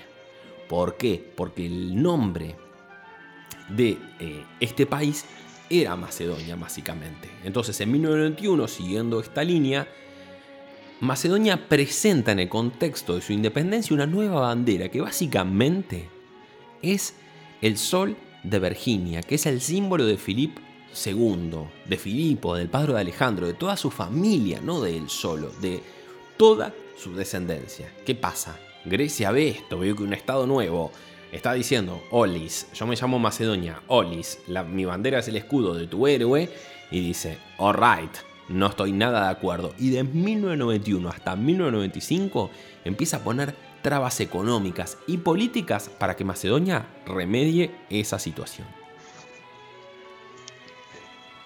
Dos detalles eh, que, son interesantísimos. El, sol que usan, que es, de, que es de que es una zona de Grecia, es justamente la zona en donde nosotros eh, contamos anteriormente que se habían hecho excavaciones que habían encontrado la referencia helénica de Macedonia, digamos, que había sido una de las pruebas irrefutables históricas que em, anexaban o que conectaban la Macedonia del Norte con la cultura helénica, con la cultura griega, eh, por lo cual no es una cuestión digamos, están usando el símbolo de la zona que básicamente refuta la teoría que ellos quieren instalar. Y por otro lado, esta cuestión súper interesante de cómo eh, acá en Argentina también se ha hecho, de que de golpe algunos líderes patrios, por ejemplo, que no habían nacido en lo que hoy es territorio nacional, son anexados con la historia nacional, ¿no? Entonces, de golpe, por ejemplo, eh, Juana Zurduy, que en realidad ha nacido en Bolivia, eh, es considerada una héroe patria, una heroína patria argentina, cuando en realidad, digamos, si uno repasa históricamente, no es nacida en el país. Bueno, Macedonia está haciendo algo similar, ¿no? tomando, por ejemplo, Alejandro Magno, que es nacido en lo que hoy es Grecia, y tomándolo como referencia de, lo que hoy es Macedonia del Norte, aunque en realidad Alejandro Magno y Macedonia del Norte tenían una relación, digamos, finita, por así decirlo. Total, eh, eh, eh, esto que hablábamos al comienzo de Macedonia, lo que hoy conocemos como Skopje, parte de Dardania y no de la cultura helénica y, formar parte de la cultura helénica a partir de la conquista, básicamente, porque lo que la ciudad donde nació Alejandro Magno siempre fue griega o helénica, o dentro de los dominios cuando los controlaban los otomanos, los bizantinos. El derrotero de la historia es profundo y va de un lado y bascula, va de un lado para el otro. Pero lo que digo en esta situación es es particular, es muy, muy particular. Bueno, cuestión que en 1991 emerge este nuevo estado proponiendo estos símbolos que decíamos antes, y Grecia comienza un bloqueo que llega a ser eh, bloqueo comercial y que fuerza en 1995 a Macedonia del Norte a firmar el acuerdo de interim. Básicamente, ¿qué contiene el acuerdo de interim? Que es de crucial importancia en esta historia. Macedonia la República de Macedonia tiene que cambiar su nombre a, en las siglas de inglés, FIROM, que es Former Yugoslav Republic of Macedonia, que significa la antigua República Yugoslava de Macedonia, que no es Macedonia, entendemos, ¿no? Y además lo hace al Estado de Macedonia modificar un par de artículos de su constitución que preveían o eran por lo menos flexibles ante una posible expansión de Macedonia así como la conocemos. Básicamente tenía un par de artículos en la Constitución que le daban piedra libre para decir, papi, si querés Tesalónica y es tuyo, no revimi, Y Grecia decía, esto no me cabe, no me cabe ni tu nombre, ni tu bandera, ni estos artículos. En 1995 se firma el acuerdo mediante el cual Macedonia toma un paso atrás y comienza este camino que Nacho ya nos va a narrar un poco más cómo nos repercute en los días de hoy. Cuestión que en este contexto de 1995 ya firmado el acuerdo y todavía con protestas de Grecia, tanto en la ONU como en los organismos europeos, en 1999 explota la guerra de Kosovo. ¿Qué pasa? Macedonia del Norte es limítrofe con la región de Kosovo. Cuando le digo región, es si sos pro-kosovar, estoy hablando de un país.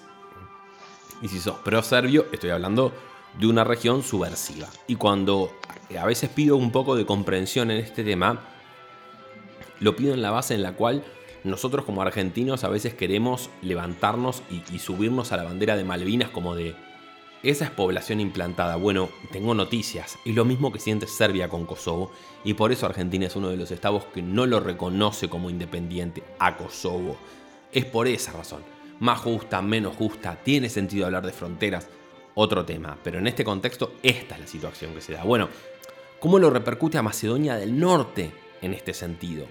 ¿Qué pasa? Nosotros ya hablamos en el capítulo de Sarajevo que fronteras flexibles, donde hoy hay una frontera, no significa que hace 400 años hay una frontera. Nos controlaron los otomanos, nos controlaron los bizantinos, Bardo, Quilombo. Bueno, 360.000 albaneses se pasan para Macedonia del Norte y ahí esperan que se resuelva el quilombo de Kosovo. ¿Qué pasa?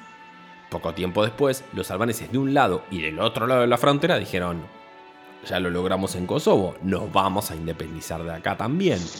Bueno, para 2001 los albaneses ya eran aproximadamente un 30% de la población y en ese ímpetu, en esa energía independentista trataron de, avanzar un poco más hasta que la OTAN, que cumplió un rol fundamental en la independencia de Kosovo, les dijo, ricos que hasta acá nos revimos porque nosotros Macedonia del Norte lo vamos a bancar primero, antes que ustedes.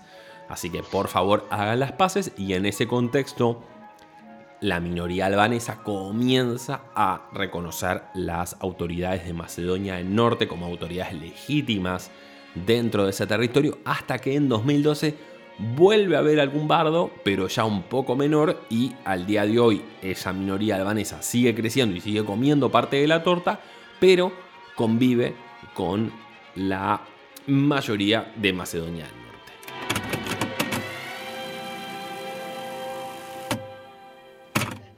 Imagínense, digamos, lo, que es el conflicto que mientras Macedonia está peleando con Grecia principalmente en, en todos los organismos internacionales por su reconocimiento, porque vale aclarar que, en todo este momento, digamos, del 91 que se independiza de Yugoslavia hasta, estamos hablando del 2000, 2012 fue el, último quilombo. Eh, eh, hasta ese momento, eh, Macedonia del Norte estaba peleando en los organismos internacionales con Grecia por su reconocimiento, mientras una fuerte población albanesa le estaba queriendo armar una revuelta interna. Es decir, el gobierno de Macedonia del Norte estaba al mismo tiempo con un doble frente que no es fácil de llevar. Mientras están queriendo, digamos, implantar toda esta cuestión nacional, de soberanía, de, un, espíritu nacionalista, de, un, de, enorgullecerse de ser macedonios del norte, están teniendo que convencer a un 30% de la población de que también reconozca eh, ese nacionalismo y de que también se sienta parte de, ese nacionalismo macedonio, cuando ese 30% estaba diciendo, no, nosotros no somos macedonios del norte, somos albaneses. Bueno, es una cuestión que, en, las, en, las, negociaciones entre Grecia y, Macedonia del Norte en la ONU y en, la OTAN eh, generó unas, unas fuertes respires. Obviamente Grecia ahí también jugando sus fichas, ¿no? como metiendo un poco de línea al fuego, diciendo, mira, con todas las cosas que tienen, ¿no? cómo se van a reconocer como nación, etcétera, digamos. Eh, como decimos, ¿no? siempre hay políticas que, que suelen complicar las, las negociaciones. Total. Total, total, total. Es, como decís vos, es una cuestión de etnias que nosotros como sudamericanos, el otro día lo pensaba en el capítulo de Sarajevo, que, lo escuché y que me escuché a veces diciendo algunas frases, donde obvio que si pudiese cambiar tres, esas frases las cambiaría, pero donde la foto está pintada clara, hay una cuestión de etnia que, a nosotros en cuanto a porteños por, por lo menos nos trasciende. eh, lo, pienso más en porteños porque lo pensaba cuando escuché el, capítulo de Sarajevo. Es, es, verdad que también si le decís un jujeño, la diferencia la ve. No, es lo mismo una persona que está en el NOA del país que el porteño, como puedo ser yo, que soy, tengo más que ver con, un, con una herencia mixta entre españoles, franceses, italianos y, e indígenas que, que otra cosa. Pero, pero, en esta zona e, ese paso es mucho más, mucho más indeleble. Y en ese contexto, como dice Nacho, 2012, albaneses haciendo quilombo, pero Macedonia ya reconocida por, por muchísimas naciones y casi que diría por todas, porque el único reclamo que, pesa sobre Macedonia del Norte es su nombre. No es otros países como eh, con Kosovo donde se cuestiona absolutamente todo con, lo que conforma ese país, o como fue con, con Bosnia donde le dicen vos no te podés independizar. No, acá la respuesta que está teniendo los otros interlocutores es Vos hacé lo que se te cante el ojete, pero eh, los griegos lo único que le están diciendo es no te llames Macedonia porque esto que decíamos antes es como que Chile diga, che, y no, nosotros nos llamamos la República de Mendoza. Y me parece que no, capo.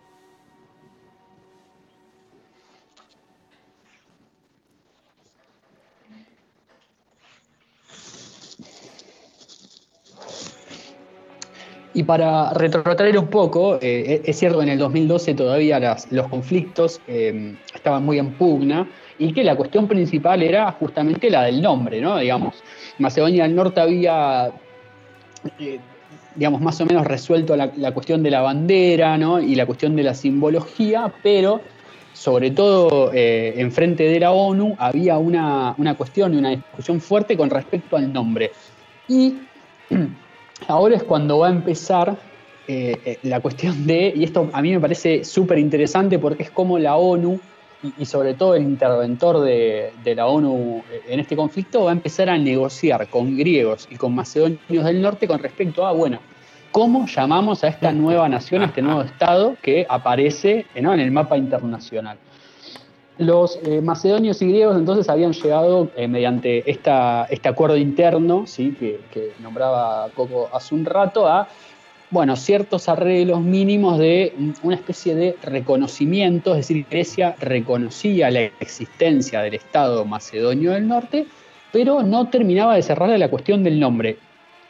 Esto, vuelvo a insistir, a mucha gente seguramente le parecerá una cuestión menor, pero piensen que en los documentos, por ejemplo, oficiales de, las Naciones Unidas, de la OTAN, de la Unión Europea, tenían que tener un nombre para, para, poder hacer referencia a este nuevo Estado que aparecía, porque si se querían hacer tratados, si se querían hacer negocios eh, privados, públicos, digo, estatales o lo que fuera, el, país tiene que tener un nombre del que se pueda hacer referencia para que todos sepamos de lo que estamos hablando, no, no es una cuestión menor.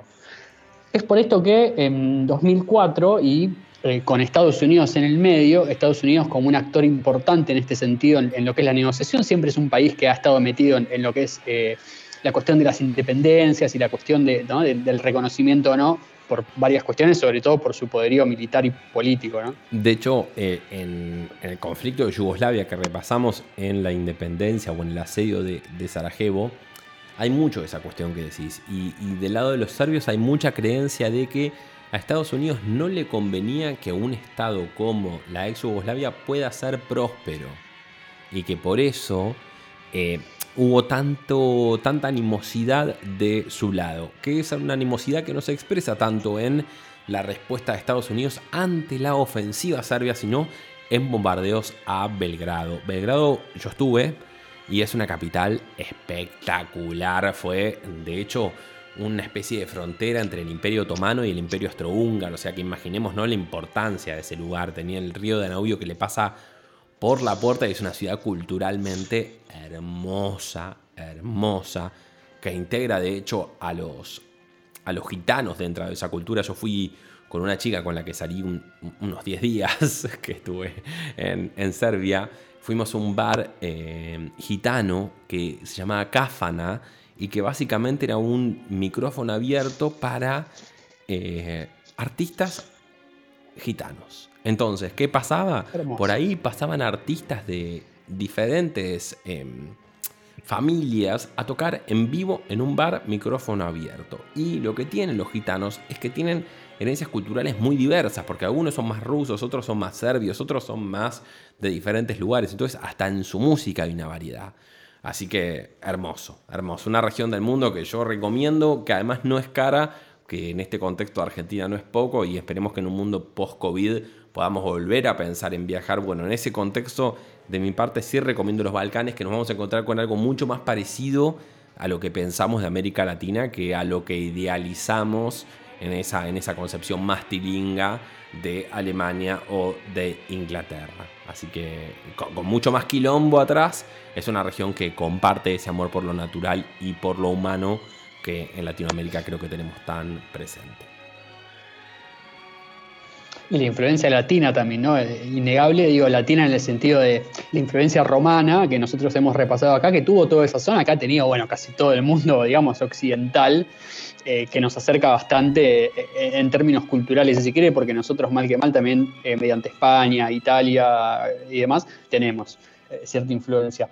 Decíamos entonces que Matthew Nimitz, que es el, interventor ante la ONU de este conflicto, propone una solución que es conocida como la solución de los dos nombres. ¿Qué quiere decir esto? Para la comunidad internacional se propone el nombre de Macedonia Escopie para eh, lo que hoy es Macedonia del Norte. Y se le propone a los griegos que ellos lo sigan reconociendo a este nuevo Estado como la antigua República Yugoslava de Macedonia. Obviamente desde Atenas esta es una, es una propuesta que es rechazada porque, eh, digamos, la palabra Macedonia eh, sigue haciendo mucho ruido con esta cuestión de la región macedónica de Grecia y demás. Y desde Skopje también es rechazada la propuesta porque ellos lo que quieren es, eh, digamos, tener un nombre. Y aunque estaban un poco más cerca de esta posición, porque lo, que más querían los, macedonios del norte era poder ingresar a los organismos, digamos, y, dejarse un poco con esto, y demostrando también que, la búsqueda de los macedonios del norte no era reclamar ningún tipo de eh, dominio por sobre el territorio griego, se intentan acercar posiciones, pero eh, esta, esta, propuesta de Nimitz de los dos nombres vuela por los aires, no llegan a ningún tipo de acuerdo y siguen las negociaciones. Para el año 2008 aparece una nueva propuesta de Nimitz en la cual se proponen cinco nombres posibles. al nombre que nosotros ya, habíamos nombrado, que es eh, Macedonia Skopje, se le suman obviamente un par de propuestas más, las que más se destacan, o, las dos que, quedan más picando, digamos, y que son las que más eh, logran algún tipo de acuerdo entre griegos y macedonios del norte, es Nueva Macedonia por un lado y Macedonia del Norte, que es, bueno, el nombre que sabemos termina imponiéndose.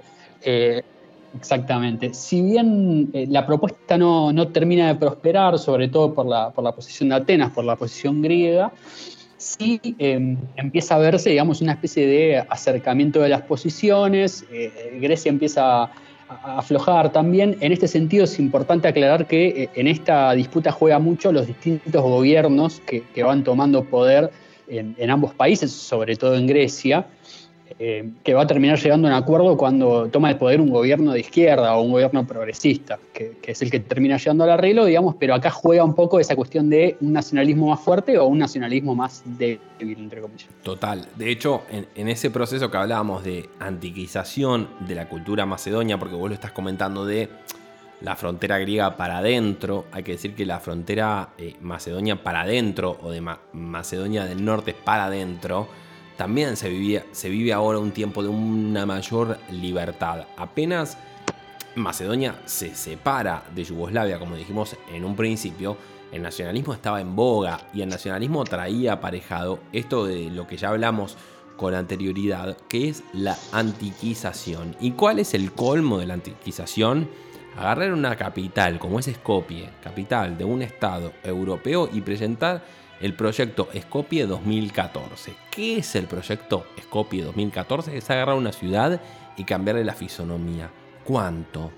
Un montón. Es como agarrar el microcentro porteño y decir, nosotros acá donde está la, la, no sé, la Casa Rosada, vamos a poner un monumento del Renacimiento. Y vos decir, pero el Renacimiento no tiene una poronga que ver con Buenos Aires. No importa, nosotros lo vamos a hacer igual. Bueno, Skopje y el alcalde de Skopje y el estado de Macedonia del Norte, hoy llamado Macedonia del Norte, se gasta la friolera de 700 millones de dólares para dar básicamente paso a una ciudad completamente nueva, con 20 edificios emblemáticos nuevos y 40 monumentos completamente nuevos. La contestación hasta de los jóvenes de Skopje, una ciudad en la cual yo tuve el privilegio histórico y cósmico de estar, fue pasearse por esos monumentos y por esos edificios y pintarlos. Los estudiantes de eh, el Instituto de Arte de Skopje salían por la calle con aerosol y pintaban los arcos del triunfo que el municipio plantaba en el medio de la ciudad, como para decir, respetamos esto, pero por lo menos si vamos a hacer esto, que hagámoslo con un poco de la identidad que realmente es nuestra. Que es en ese proceso de antiquización esta cuestión de querer emparentarse por demás a los griegos, cuando la cuestión es que en realidad, para que se den una idea, el beneficio de ser ciudadano europeo le llega a una cantidad aproximada con el 60% de los macedonios por ser descendiente de búlgaros. Yo conocí macedonios que eran ciudadanos europeos por tener pasaporte búlgaro y no conocí un montón de macedonios. Y el 80% de la gente que conocí tenía un pasaporte búlgaro, que era lo que le permitía, si el día de la mañana quería ir a vivir a Italia, podía hacerlo. Étnicamente volvemos a lo mismo, Macedonia y Bulgaria, amigos desde siempre. Bueno, con respecto a, esto de la renovación de Skopje, ¿no? dos cuestiones. En principio, retomar lo que había sido el terremoto del 63 y esta especie de necesidad que tenía el gobierno local de la capital de Macedonia del Norte por renovar una ciudad que, si bien ya se había levantado, eh, necesitaba, por lo menos en la perspectiva política, una lavada de cara. Y por otro lado, esta cuestión de, por ejemplo, lo, que vos nombrabas, Coco, de levantar arcos del triunfo, ¿no? que es un símbolo más de la Europa occidental, que era una especie de señal que eh, el gobierno de Skopje y de Macedonia del Norte querían darle a, Occidente de Europa para decir, miren cómo nosotros intentamos amalgamarnos con su cultura, eh, cómo nosotros intentamos dejar atrás las rispideces con, la cultura helénica, con, con, el conflicto con Grecia y cómo Em, esta capital quiere alejarse de la cuestión nacionalista eh, que habían querido tener en, su momento y cómo eh, se intenta adaptar a lo que son las capitales modernas del mundo, que, es más una amalgama cultural que otra cosa. Em, esta, esta, cuestión, digamos, no, va a ser tan central en, en, lo que es el conflicto, sí es importante obviamente para entender cómo dentro de Macedonia del Norte van viviendo el conflicto, eh, decíamos ¿no? que, la propuesta de los cinco nombres eh, no había prosperado, ninguno de los nombres propuestos, ni Nueva Macedonia ni Macedonia del Norte en su momento lograban convencer a los gobiernos griegos y macedonios del norte, pero sí en 2019, eh, el año pasado, se logró un principio de acuerdo en el cual el gobierno griego de Cipiras y el gobierno de Macedonia del Norte eh, llegaban a la conclusión de que Macedonia del Norte era un nombre aceptable para eh, ambos países y para que Macedonia del Norte pudiera ser aceptado internacionalmente. Los dos gobiernos encontraron bastante resistencia eh, en lo que respecta a la aceptación.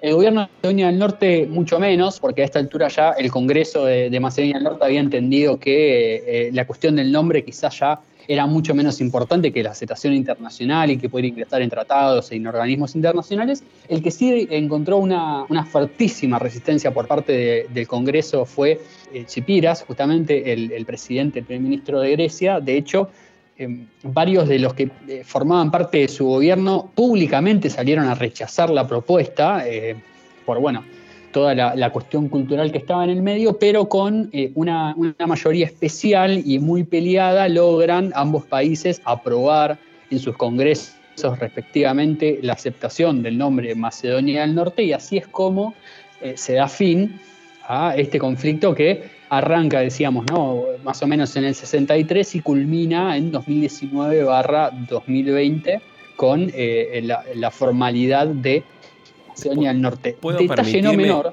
perdón, Nachito, ¿eh? una, una libertad.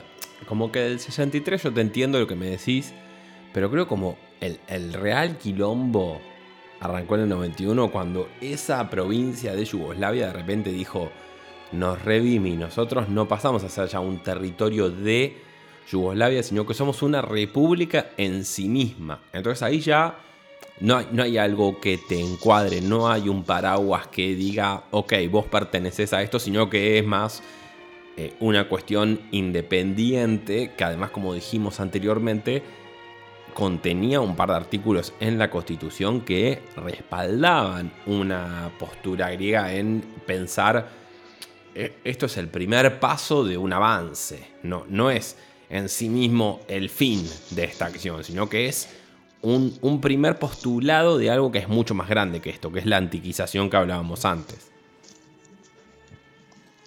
Sí, sí, sí, completamente. Marco el, punto del, 63 no tanto por eh, quizá la, rigurosidad, sino porque es el primer momento en el que Grecia levanta la voz ante, ante esta nueva nación que es, que es Macedonia a reclamar que se siente invadida o que se siente atacada por el uso del macedonio. De hecho, hay un dato muy, muy curioso y es que los griegos en realidad no es que se oponían tanto al uso del macedonio, sino lo que ellos pretendían era que los macedonios del norte tuvieran alguna adjetivación que aclarase que eran un tipo de macedonios. ¿Por qué? Por ejemplo, el, ministro de Relaciones Exteriores de Grecia ante la ONU en un discurso él dice, eh, yo soy macedonio, griego, así como eh, dos millones y medio de macedonios griegos más, como queriendo marcar la cancha de, ojo, que si hablamos de macedonios, hablamos de macedonios griegos también, no solo de macedonios del norte o eh, macedonios búlgaros, en el capítulo, también es parte del territorio. En el capítulo de Sarajevo hablamos de mucho de eso, inclusive de el tema de los bosnios clasificados como bosnios del Islam y no como bosnios, bosnios. Y es como, bueno, Macedonia como región, vale, es, lícito decir que vos viviste ahí, como región macro de Macedonia, entendiendo que Macedonia tuvo un peso específico tan grande como lo que hoy conocemos como Grecia. Repito, parte de la Liga Helénica, la extensión máxima del imperio griego, si lo queremos entender a términos modernos, si queremos circunscribir todo a estados modernos, la extensión máxima la tuvo con un tipo de Macedonia al control. Y no estoy hablando de un presidente cordobés, estoy hablando que el tipo que tomaba todas las putas decisiones de ese puto lugar era de ese lugar y que todas las decisiones que tomaba favorecían a su grupo. Entonces, ese es el punto. Y de hecho, en Skopje 2014, en este proyecto arquitectónico del cual hablábamos anteriormente, las estatuas de Alejandro Magno y de eh, Filipo II tienen un nombre medio enmascarado. La de Alejandro Magno, que yo fui, que es una estatua hermosa, se llama Un hombre en un caballo. Así se llama la estatua. Un hombre en un caballo, que está claro que es Alejandro Magno. ¿Por qué? Porque además de la mano de enfrente, cruzando el puesto y yendo para el bazar, que básicamente es un testimonio del control otomano de la ciudad, está Filipo con su mujer y con Alejandro de bebé. O sea, te está contando una historia. ¿Qué pasa? Y por eso arrancamos el capítulo y yo a Nacho le hice la aclaración de ojo con Dardania. Porque estamos hablando de que Skopje no era una parte central de Macedonia. No estamos hablando de Córdoba capital, si vamos a hablar de Córdoba, ni de Mendoza capital, si vamos a hablar de Mendoza. Estamos de que, digamos, de una manera muy caprichosa estamos mudando la región de nuestro interés hasta la situación más recóndita de ese territorio que alguna vez fue para decir nosotros somos esto. Y por eso también en un comienzo hablábamos de que el debate hasta se llega a circunscribir a quién llegó primero, si llegaron los eslavos o si llegaron los tipos de descendencia helénica, o sea, un lime.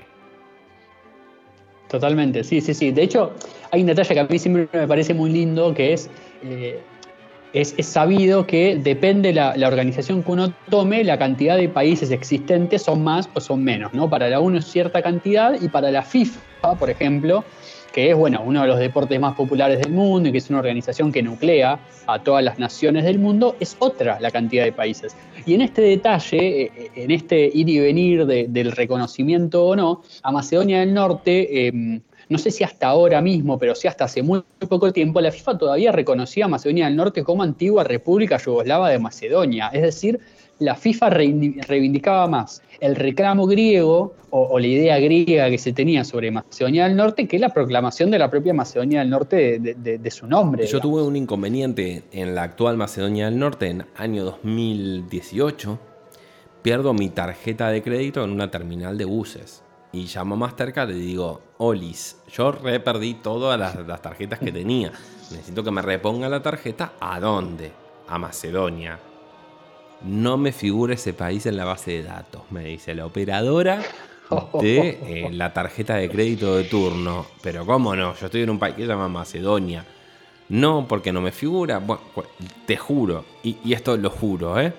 Para hacerla más fácil, se la mandé a una amiga mía serbia que sabía que eventualmente me la iba a encontrar en este derrotero que yo estaba llevando en el 2018 y le pedí a un amigo mío argentino, che, tengo que reservar un, un hostel en tal lado y no tengo tarjeta, ¿me prestás la tuya? Y después devolví ese dinero, pero básicamente me tuve que manejar con otra tarjeta por la imposibilidad de, en este caso, tarjeta Visa, de mandarme una tarjeta solamente dando como información, Olis, estoy en Macedonia.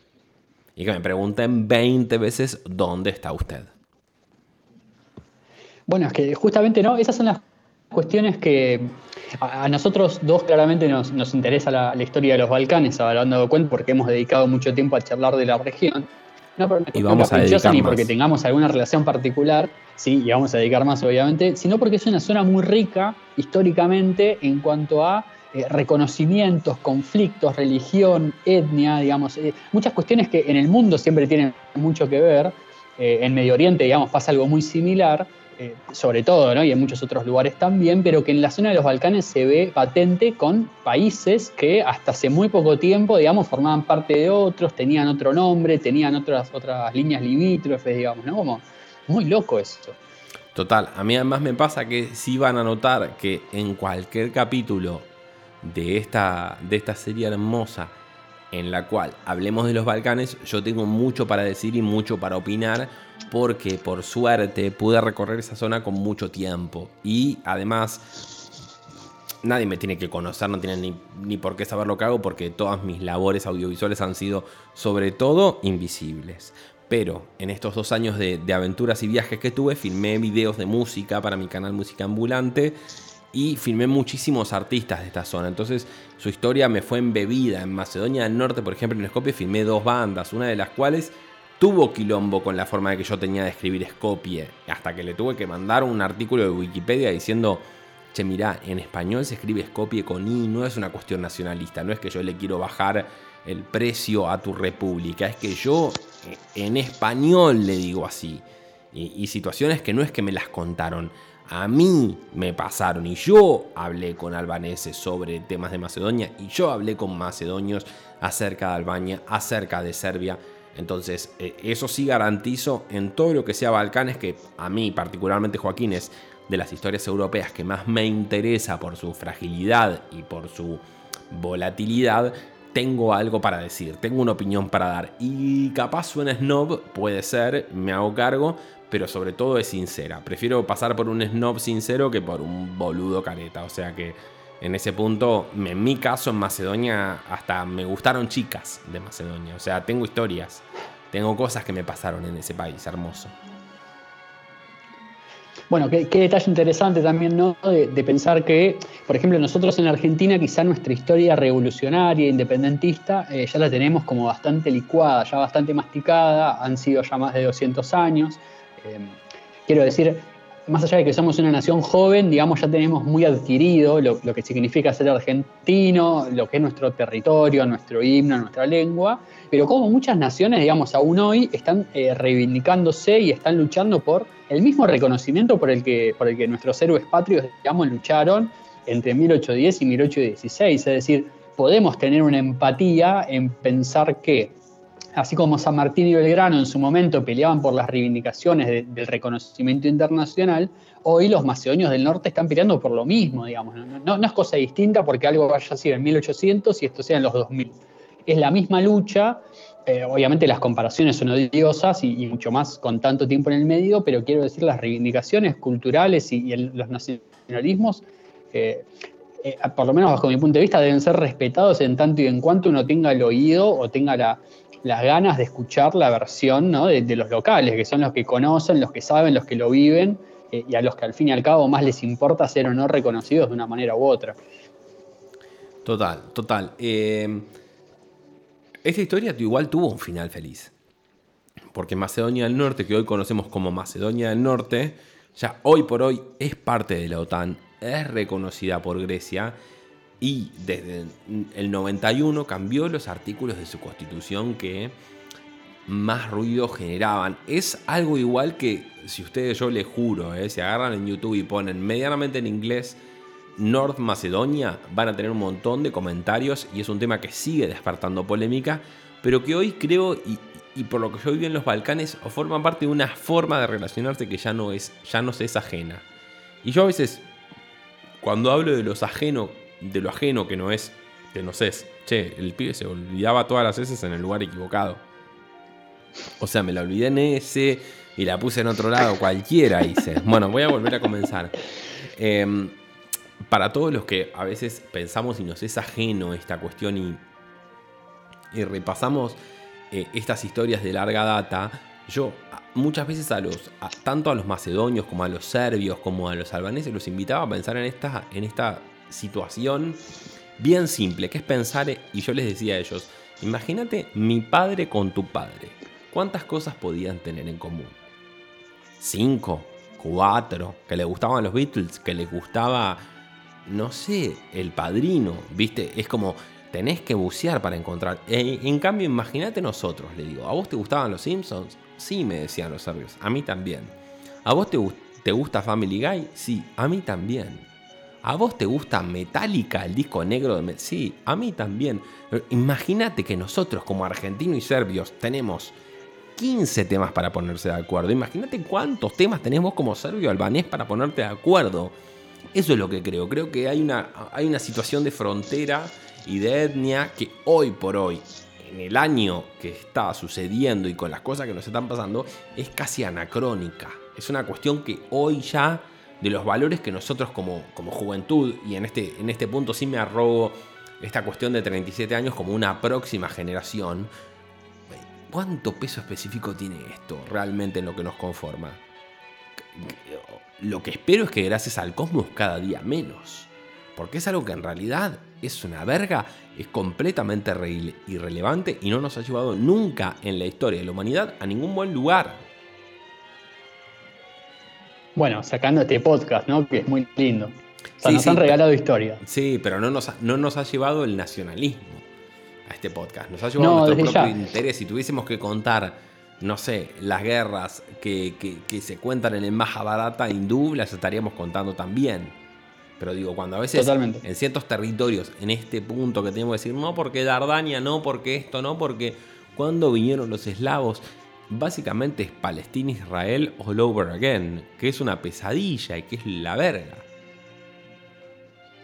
Sí, eh, quiero cerrar con un detalle que, me parece muy lindo y que es que, mm, más allá de, ¿no? de, las, eh, de los acuerdos que han tenido los distintos estados, para los griegos, todavía los macedonios del norte, ellos se refieren como, eh, en griego obviamente, ¿no? no lo voy a decir porque no tengo la pronunciación ni, la, más mínima idea de, cómo se dice, eh, los conocen como habitantes de Skopje.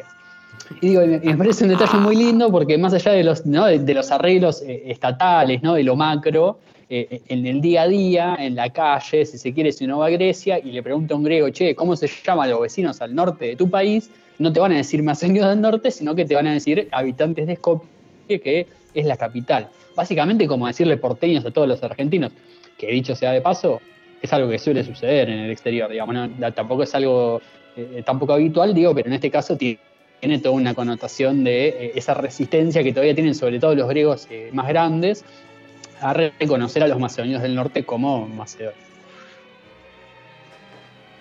Eso es todo entonces. Creo que con eso cubrimos todo este periodo. Hoy Macedonia del Norte, miembro de OTAN. Hoy Macedonia del Norte, luz verde para entrar en la Unión Europea. No significa que vaya a entrar mañana, porque hay un montón de otros requerimientos, pero ya el veto de Grecia no existe más. Así que historia moderna, Grecia, Macedonia del Norte, historia antigua, un poco de todo en esto que nosotros con Ignacio hemos dado a llamar lo que la historia se llevó. Los esperamos la semana que viene que vamos a tener una historia, le juro que imperdible y todavía más épica. Porque posta que si creyeron que involucrar a Alejandro Magno era el techo que podíamos tocar en este podcast, están recontra equivocados. La semana que viene venimos por uno de los imperios continentales. Perdón, no voy a relativizar por el imperio continental más grande de la historia de la humanidad. Acá en lo que la historia se llevó. Semana que viene, amigos, nos revimos. Si les gusta lo que hacemos, déjenos sus likes, suscríbanse, escúchenlo, recomiéndenlo. Porque eso básicamente es lo único que nos importa. Hacemos esto porque se nos canta de los dos testículos.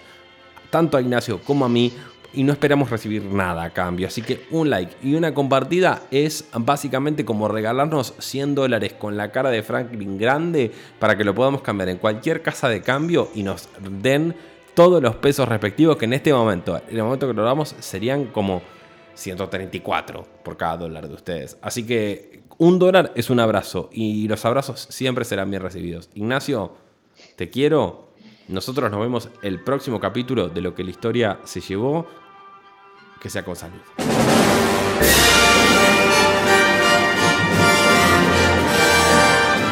Si te gustó lo que hacemos, seguinos y déjanos tu me gusta. Hasta pronto.